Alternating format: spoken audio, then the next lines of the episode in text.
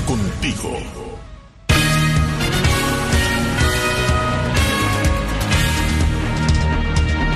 Detienen en La Habana las damas de blanco Berta Soler y María Cristina Labrada. Capitalinos alertan sobre efectos de agua potable contaminada. Agricultores critican nuevos controles que implementará el gobierno cubano. Gobierno de Nicaragua cancela otras nueve asociaciones y una universidad y suma 57 cierres este año. Tribunal ruso condena a prisión a un prominente opositor. Y enero de 2024 fue el más cálido jamás registrado.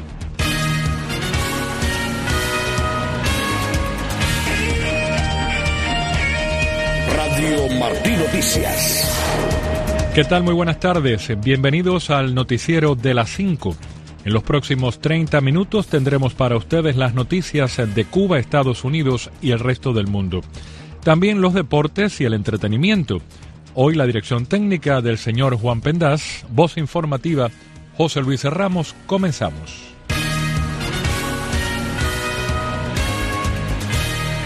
Cinco un minuto tras 76 domingos represivos contra el movimiento Damas de Blanco, fueron detenidas este lunes, o este martes, perdón, la líder de la organización Berta Soler y la activista María Cristina Labrada en las proximidades de la iglesia de Santa Rita de Casia, allá en Miramar, La Habana.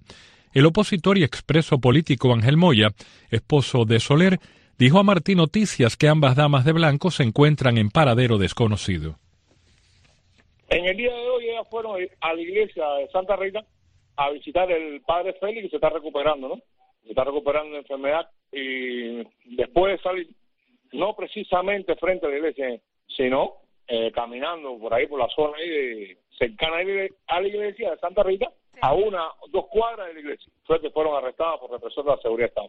Fueron detenidas sobre las 11 de la mañana. El Delta se comunica conmigo en el momento del arresto. En el momento que la están arrestando, que Delta se, se comunica conmigo. No, cuando te arresta la seguridad Estado, no se sabe hacia dónde te llevan ellos. Es común eso que los represores de la seguridad Estado te trasladen hacia lugares desconocidos y mantengan a detenidos por razones políticas, en este caso, María Cristina Labrada y Víctor Soler, las mantengan incomunicadas con su familia y con el resto de, de los miembros de su organización. Hasta el momento están en paradero desconocido, desde las 11 de la mañana aproximadamente, hora en que fueron arrestadas. Estaremos dándole seguimiento a esta información en nuestros servicios informativos. Entre tanto, residentes de La Habana denuncian la mala calidad del agua potable y las inadecuadas labores de mantenimiento de la empresa Aguas de La Habana. Y B. Pacheco ofrece el reporte.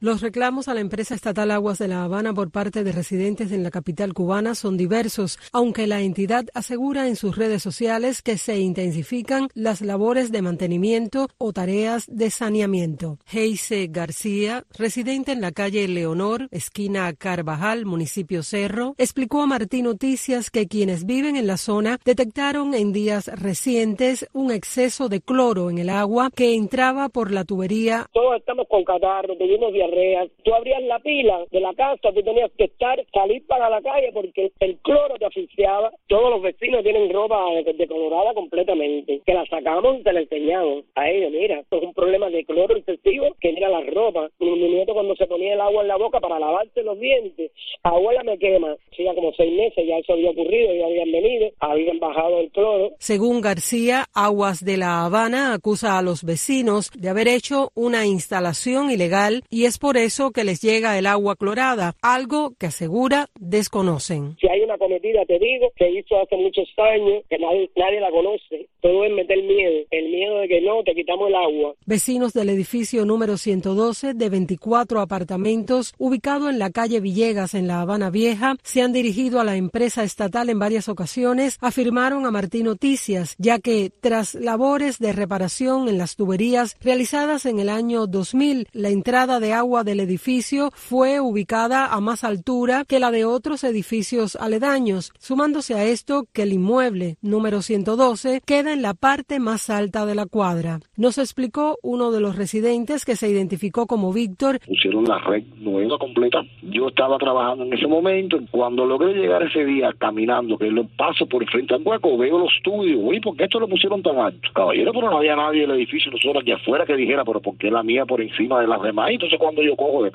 pusimos el ladrón y llevamos por la mitad de la cisterna. Pero hacía más de 12 días que esa tubería estaba seca.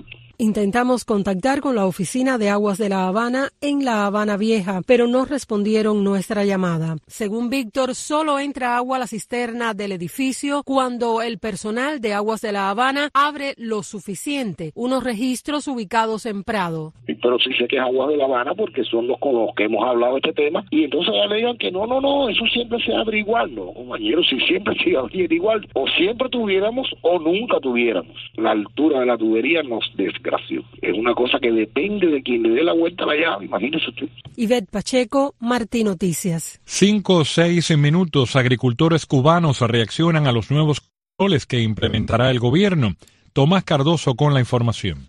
A partir del primero de marzo, el Ministerio de la Agricultura en Cuba comenzará la implementación en todo el país de un registro de tenencias de tierras en usufructo y de ganado mayor. Sobre el tema, campesinos independientes consideran que este censo incrementará el control del monopolio estatal sobre las producciones agrícolas. Desde Pinar del Río, el líder de la Liga de Campesinos Independientes de Cuba, Esteban Ajete Abascal, señaló. Este control estatal con respecto a las tierras y del ganado vacuno traen consigo el acoso y la represión en contra del campesinado cubano. Debido a que el campesino no es dueño de sus tierras, no se siente motivado e incentivado. El usufructuario Daniel Alfaro Frías en San Antonio de los Baños, en Artemisa, asegura que es otra forma de acoso contra los productores independientes. Lo que están haciendo es cada día poniendo más trabas y apretando más al campesinado, que es el único que está produciendo algo, porque las empresas estatales no están produciendo nada. En Bayamo, el agricultor Emiliano González destaca que sigue el centralismo estatal limitando a los campesinos independientes. En el año 59 Cuba era uno de los países mayores exportadores de azúcar, de café y el arroz que se cosechaba en el país daba para el consumo nacional. Y hemos llegado al momento actual donde la mano negra del gobierno ha entrado en la agricultura y ha destruido completamente la agricultura. Vladimir Ríos Cruz, que reside en la cooperativa Los Cristales en Jatibonico, en Santi Espíritus, comentó que lo de ellos fiscalizar y controlar y tener el control absoluto de todo. Pero aquí lo que hace falta es producir. El campesino lo que necesita es libertad. Nada más que eso, poder producir. Y desde Santa Clara, el cuentapropista Joel Espinosa Medrano concluyó que no son buenas noticias para los agricultores. Este control va a ser para poder señalar con un dedo, tú tienes tantas cabezas de ganado y no estás produciendo, tienes tantos hectáreas de tierra y no estás produciendo, mientras ellos tienen la mayoría de las tierras más fértiles con mayores condiciones y están prácticamente en bancarrota porque no producen hace años. En la reunión de balanza anual de la agricultura en la provincia de La Habana, el primer secretario del partido en el territorio, Luis Antonio Torres Siribar, destacó que se perdieron en el año más cabezas de ganado por hambre que por hurto y. Y además les recomendó a los productores que desarrollen su banco de semillas, de estiércol y humus de lombriz porque los barcos con insumos no van a llegar. Tomás Cardoso, Martín Noticias. El gobierno de Cuba debería permitir la importación de trigo por parte del sector privado ante la crisis en la producción de pan y contemplar la posibilidad de convertirse en productor del cereal. Así opinó en Miami el economista cubano Miguel Alejandro Valles, en diálogo con la revista informativa Martín Noticias AM.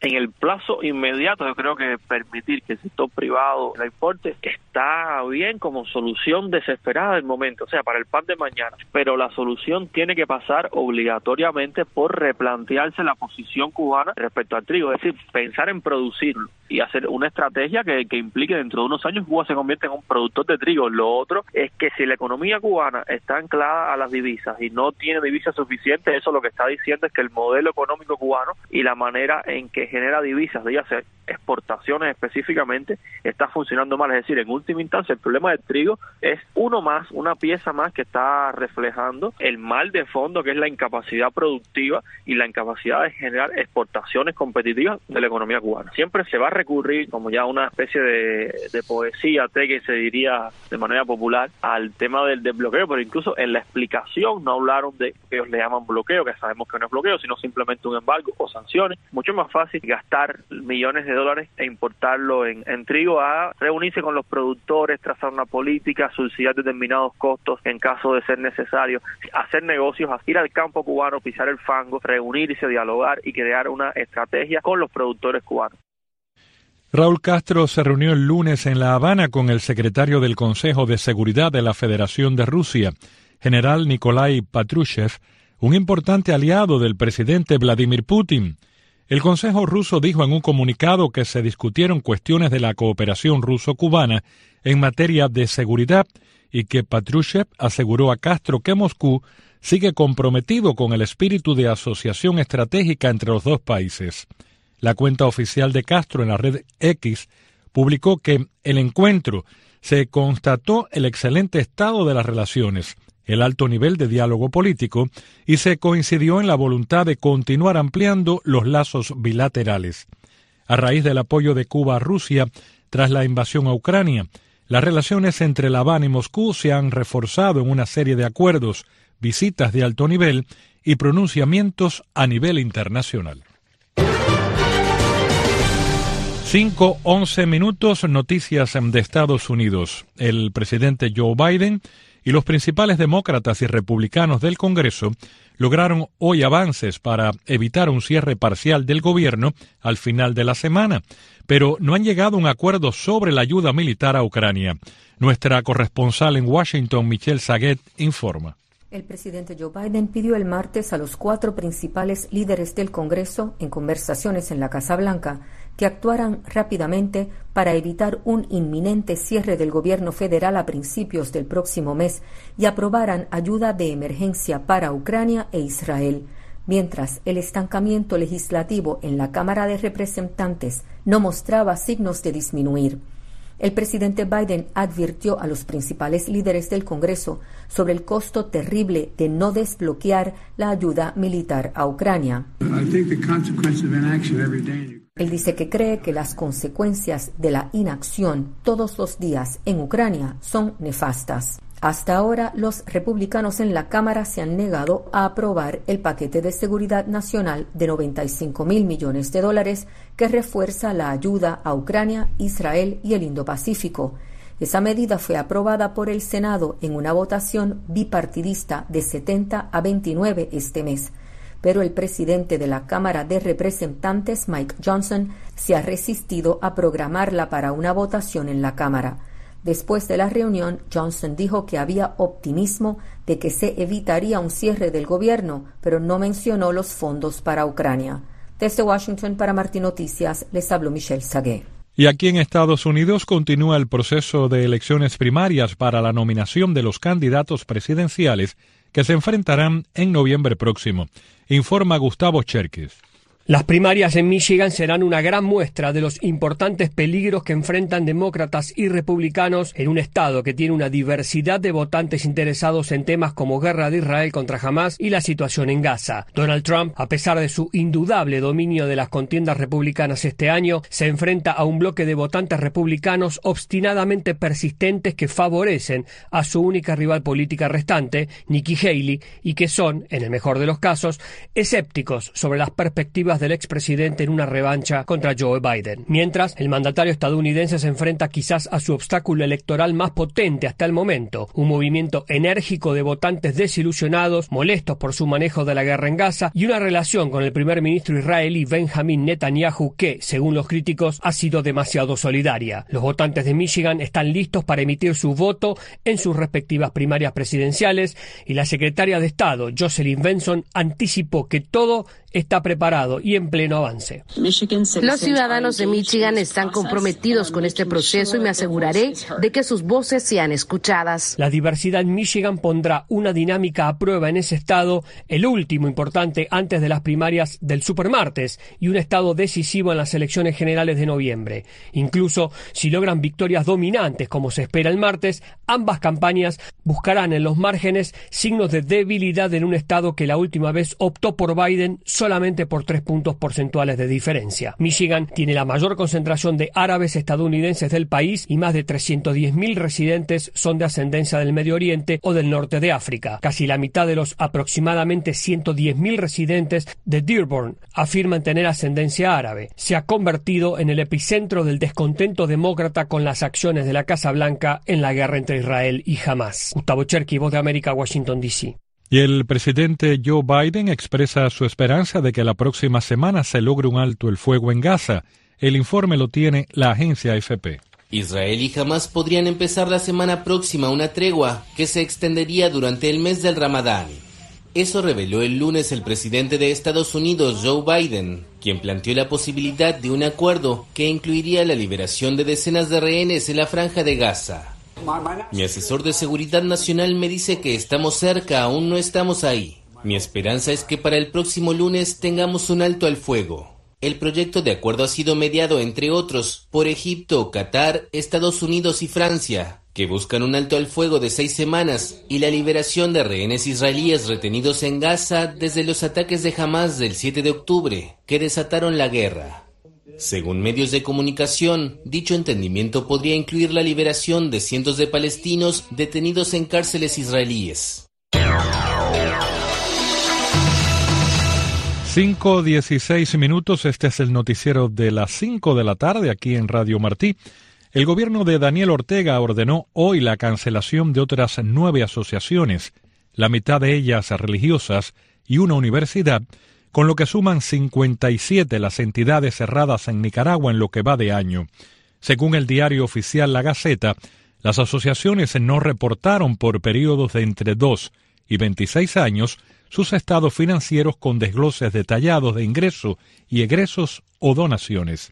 El gobierno también canceló la Asociación Universal de Administración, Comercio y Aduana María Guerrero por disolución voluntaria debido a que los bajos ingresos le impidieron cumplir el programa de inversiones. Y al menos siete muertos deja un operativo policial en favelas de Río de Janeiro, la FP con los detalles. Operativo policial en varias favelas del norte de Río de Janeiro. La operación, lanzada en la madrugada del martes, se desarrollaba de manera simultánea en varias favelas, entre ellas el complejo da Maré, do Alemão y da Peña. La policía informó que siete personas murieron en enfrentamientos con uniformados. Otros tres presuntos delincuentes resultaron heridos y dos detenidos. Dos policías también sufrieron lesiones. La acción conjunta de agentes de las policías civil y militar de Río buscaba capturar a miembros del Comando Vermelho, una de las mayores organizaciones criminales de Brasil dedicada al narcotráfico. La mega operación obligó a la suspensión de clases en decenas de centros educativos, lo que afectó a 20.500 alumnos. Las operaciones policiales contra el crimen organizado son frecuentes en las barriadas de Río, donde la policía suele enfrentarse a tiros con traficantes y la población sufre en medio del fuego cruzado. A finales de septiembre, el gobierno del presidente Luis Ignacio Lula da Silva anunció que destinaría unos 180 millones de dólares en los próximos tres años para un plan nacional para combatir organizaciones criminales en coordinación con las autoridades de los estados. Un fiscal argentino pidió el lunes aumentar de 6 a 12 años de prisión la condena que un tribunal le impuso a la expresidenta Cristina Fernández en 2022 por corrupción. En la primera audiencia ante una corte de apelaciones, el fiscal Mario Villar dijo que la condena es ínfima para la gravedad de los hechos.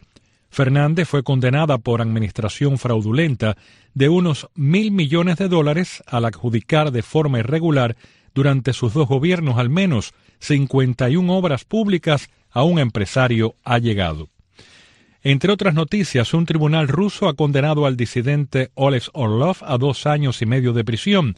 La AFP con los detalles. Dos años y medio de cárcel en Rusia para un veterano defensor de los derechos humanos. El disidente Oleg Orlov fue condenado el martes por un tribunal de Moscú por sus reiteradas críticas a la ofensiva en Ucrania. Orlov formó parte de la ONG Memorial, una organización que ganó el Premio Nobel de la Paz en 2022 por su labor para preservar la memoria de la represión durante la era soviética y que fue disuelta por la justicia rusa. El acusado denunció el lunes en su última intervención ante el tribunal el estrangulamiento de la libertad en Rusia y el envío de tropas a Ucrania. Orlov nunca quiso irse de Rusia, ya que consideraba importante la existencia de voces críticas que permanezcan en el país pese a la sistemática represión. El disidente fue declarado culpable en primera instancia en octubre de 2023 por desacreditar al ejército y fue condenado a una pequeña multa, una pena ligera comparada con las sentencias habituales contra otros críticos del gobierno. La justicia rusa decidió entonces apelar la sentencia y abrió un nuevo proceso contra el disidente.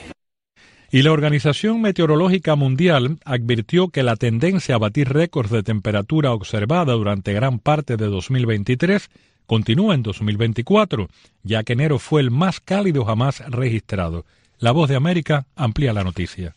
La Agencia Climática de la Organización de las Naciones Unidas advirtió que enero de 2024 fue el mes más cálido del que se tiene registro, con la temperatura media mensual del aire en superficie de 1,66 grados centígrados, superior a la estimación de la media de enero para el periodo 1850-1900. El informe final de la Organización Meteorológica Mundial sobre el estado del clima mundial en 2023 se publicará el Día Meteorológico Mundial el 23 de marzo, pero la Agencia Climática ya ha que 2023 fue, con diferencia, el año más cálido jamás registrado debido al cambio climático inducido por el ser humano y al calentamiento provocado por el fenómeno del niño, y añadió que 2024 se encamina a superar los datos del año anterior. En su momento, Peterita Alas, secretario general de este organismo, alertó. Hemos alcanzado 1.4 grados, por lo que estamos bastante cerca del límite de 1.5 grados de París y también hemos batido récords en las principales concentraciones de gases de efecto invernadero, dióxido de carbono, metano y óxido. Hemos duplicado el aumento del nivel del mar. No obstante, la agencia climática aclaró que esto no significa que el mundo haya superado el objetivo inferior de 1,5 grados Celsius respecto a la era preindustrial mencionada en el Acuerdo de París sobre el cambio climático, teniendo en cuenta que ese convenio se refiere al calentamiento a largo plazo y durante varios años y no a un rebasamiento mensual o anual. Esta fue una actualización de la sala de redacción.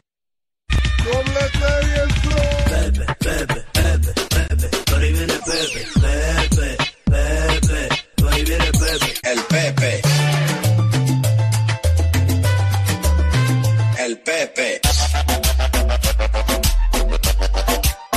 El Pepe. José Pepe Lacayo, aquí están los deportes. El cubano boricua Kiki Hernández regresa con los Dodgers de Los Ángeles por lo menos una temporada más y cuatro millones de dólares. Este utility cubano-americano se ha convertido en una de las sorpresas más gratas que ha tenido el equipo angelino, especialmente en la postemporada. De carrera, en la temporada regular, Kiki Hernández batea promedio 239, 108 jonrones, 393 impulsadas y un OPS de 719, o sea, nada del otro mundo. Pero en la postemporada, Kiki Hernández batea 274 con 13 cuadrangulares, 29 impulsadas y OPS de 893 es más, el 20 de octubre del año 2017 en Chicago, en el quinto juego de la serie por el campeonato de la Liga Nacional, Kiki Hernández se convirtió en el primer y único pelotero de sangre cubana en conectar tres jonrones en un solo partido de postemporada, incluyendo un Grand Slam, impulsó siete carreras y le dio a los Dodgers de Los Ángeles la clasificación a la Serie Mundial, eliminando a los Cachorros de Chicago cuatro juegos a uno. Kiki Hernández con los Dodgers de Los Ángeles por lo menos una temporada más y más que nada va a batear contra lanzadores zurdos. Ahora pasamos al fútbol de Europa. Copa del Rey, estamos ya en las semifinales, partidos de vuelta. El Bilbao va a jugar en casa contra el Atlético de Madrid. En este momento el Bilbao tiene ventaja de una por cero y está a punto de clasificar a la final si logra ganar su próximo encuentro, mientras que la Real Sociedad de San Sebastián, otro equipo vasco, juega contra el Mallorca en la otra semifinal. O sea, cabe la posibilidad de que vamos a tener dos equipos vascos jugando en la final de la Copa del Rey. En el baloncesto profesional de la NBA, en lo que la prensa llama el mejor encuentro que ha jugado el Miami Heat este año, vencieron esta madrugada a los Reyes o Kings de Sacramento 121 por 110 Adebayo con 28 puntos, 10 rebotes y 7 asistencias en esta victoria para el equipo miamense. Los Nets de Brooklyn fácilmente despacharon a los Grizzlies 111 por 86. Los Knicks de Nueva York por solo dos punticos lograron derrotar al peor quinteto de toda la NBA.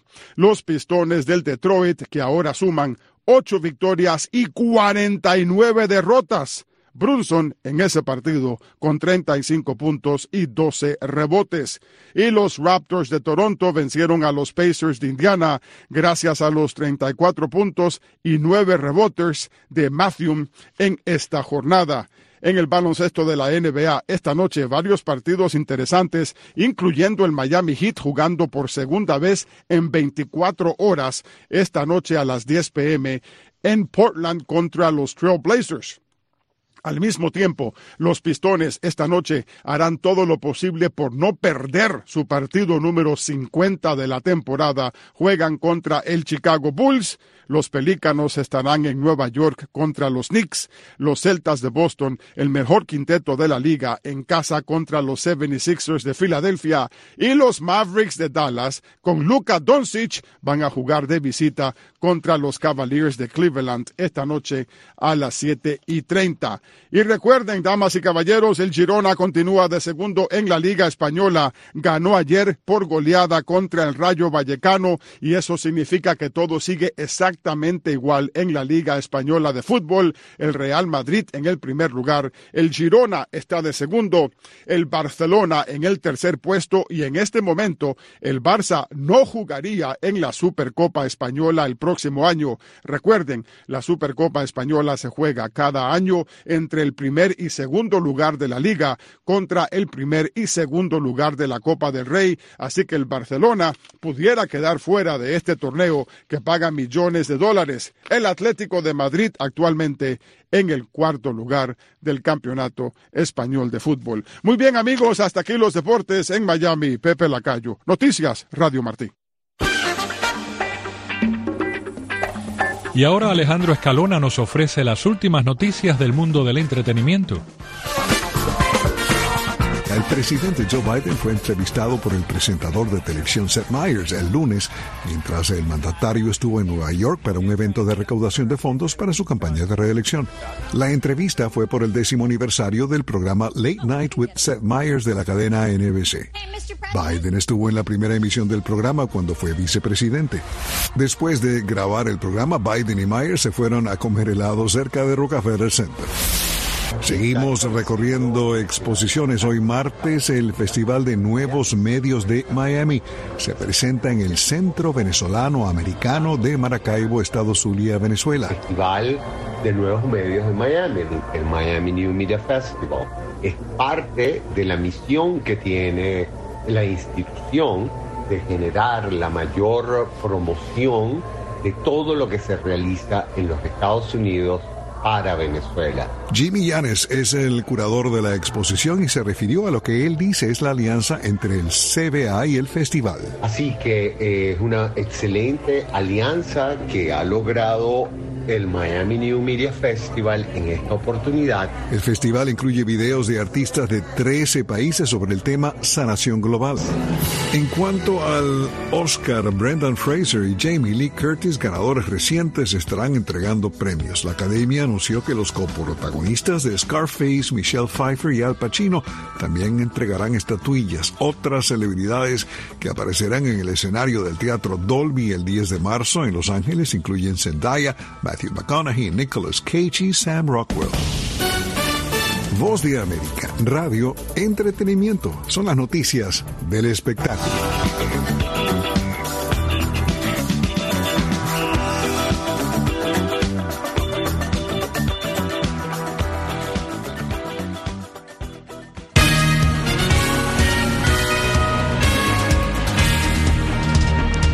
5.29 minutos, así concluye el informativo de las 5 de Radio Martí. las noticias de Cuba, Estados Unidos y el resto del mundo. La dirección técnica de Juan Pendaz, voz informativa José Luis Ramos. Gracias y muy buenas tardes.